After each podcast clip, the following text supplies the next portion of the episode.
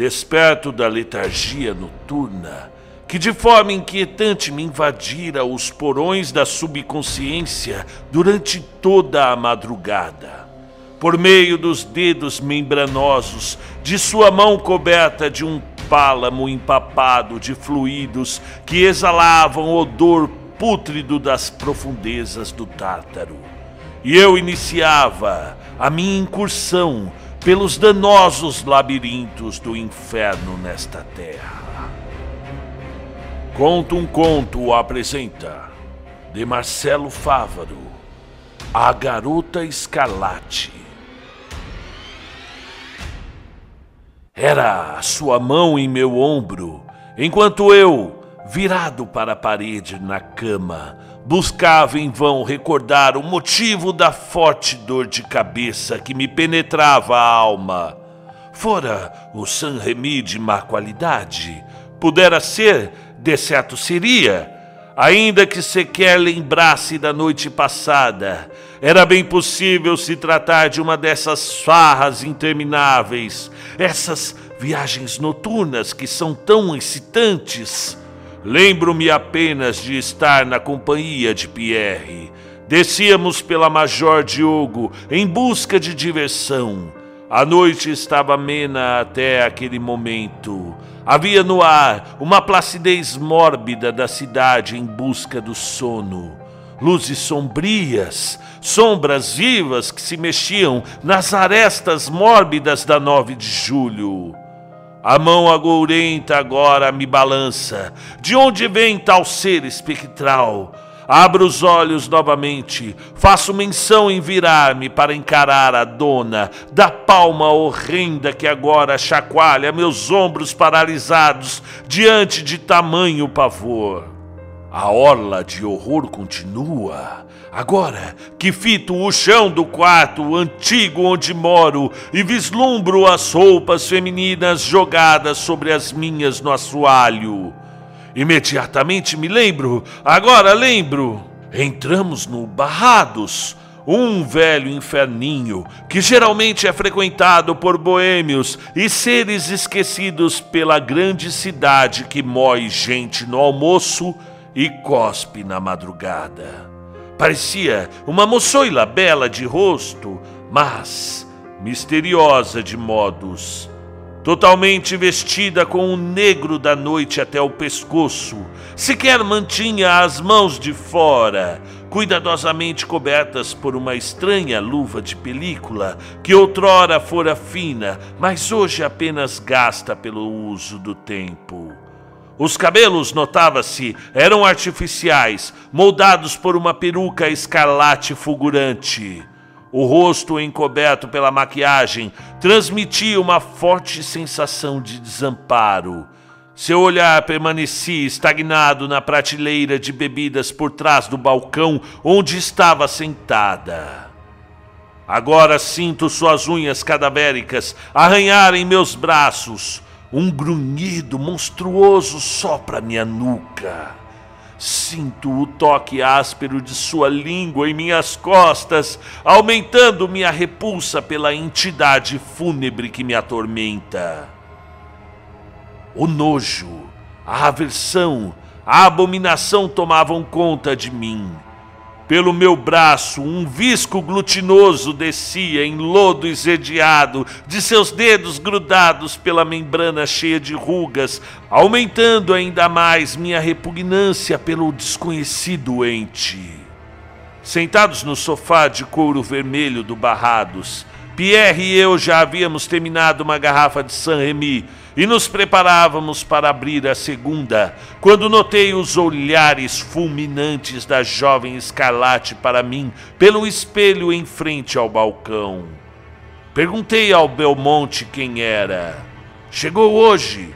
Não fala palavra, estava parada aqui em frente. Deve ter algum retardo essa guria. Eu contratei por experiência. É, quer fazer o programa? Eu deixo pela metade do preço, mas tem que me falar se o trabalho da mudinha é bom. Só trabalho com as melhores. Suas unhas quebradiças estão cravadas em meu ombro. Eu quero me levantar, mas ainda permaneço em choque. A outra mão horrorosa percorre o meu peito, me causando náuseas. O seu braço é composto de, de rugas centenárias, misturado a um tom de pele verde apodrecido. Tento dessa vez me desvencilhar da criatura bárbara. Entretanto, algo não permite, como se, grudado ao colchão, meu corpo fosse sujeito aos seus comandos. Agora, ferido, ogerizado pelo demônio que coloquei em meu leito, mal podia mexer meus olhos. Sentado ao seu lado no balcão, paguei-lhe uma bebida e fiquei a admirar seus traços exóticos.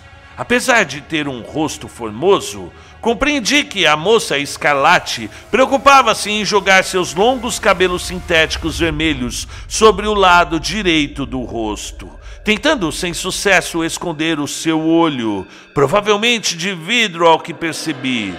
Ainda assim era uma bela mulher. Conversei trivialidades, mostrei-lhe o dinheiro, Apontei-lhe a saída e viemos pelas penumbras abraçados e encobertos pela luxúria da noite. Tentei segurar seu rosto em vão. A sua recusa foi imediata, ainda dessa forma, ao tocar-lhe rapidamente o queixo. Pareceu-me ter esbarrado meu braço em um latex frio como a mármore. Olhando para o piso gelado de meu quarto, Percebo uma peça estranha próxima aos calçados da dama escarlate. Junto à peruca pousada eh, jazia algo semelhante a uma máscara. Admirei com horror a peça flácida com os buracos dos olhos, o nariz arrebitado e a boca feminina bem desenhada. A mão desumana continuava a percorrer meu corpo impactado, quando finalmente consegui me virar e encarar o temível elemento das trevas. Provei o amargo sabor do arrependimento. Seu rosto monstruoso, ciclópico, demonstrava todo o seu ódio. Seus dentes pareciam presas do mais absurdo animal os poucos tufos de cabelos que restavam em sua cabeça, é, sua cabeça disforme, eram desagradáveis de se ver, untados de uma oleosidade viscosa e natural que exalava um cheiro apodrecido. O ser que até pouco tempo se mostrava uma bela moça, nesse momento guinchava horrivelmente segurando o meu pescoço com suas abomináveis mãos, cujas unhas negras já penetravam em minha pele. O pânico tomou conta de mim, o medo de morrer, fenecer nas garras daquela que até pouco tempo devorava meu corpo com carinhos furiosos, beijos sufocantes e gemidos entrecortados. Agora Aquela monstruosidade lancinante avançava, demonstrando sua face horrenda, o seu rosto verde acinzentado, escorrendo sulcos intoleráveis pela lacuna presente, onde deveria estar o seu olho direito. E os gritos guturais continuavam a me destruir. Que demônio teria expulsado tal espectro do inferno? Quais seriam os motivos de tal aberração me atacar dessa forma? Estava quase a perder os sentidos quando finalmente consegui alcançar o fio do telefone e rapidamente dar a volta no pescoço do diabo feroz. Este, surpreso pela manobra, aumentou sua agressividade enquanto minhas mãos puxavam o cabo, prensando sua garganta até sentir que o fio penetrava em sua podre pele.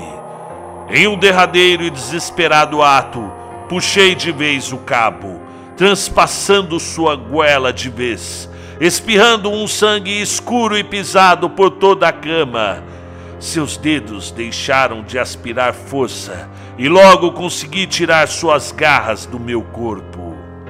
A garota escalate estava ali, em minha frente, monstruosa e morta.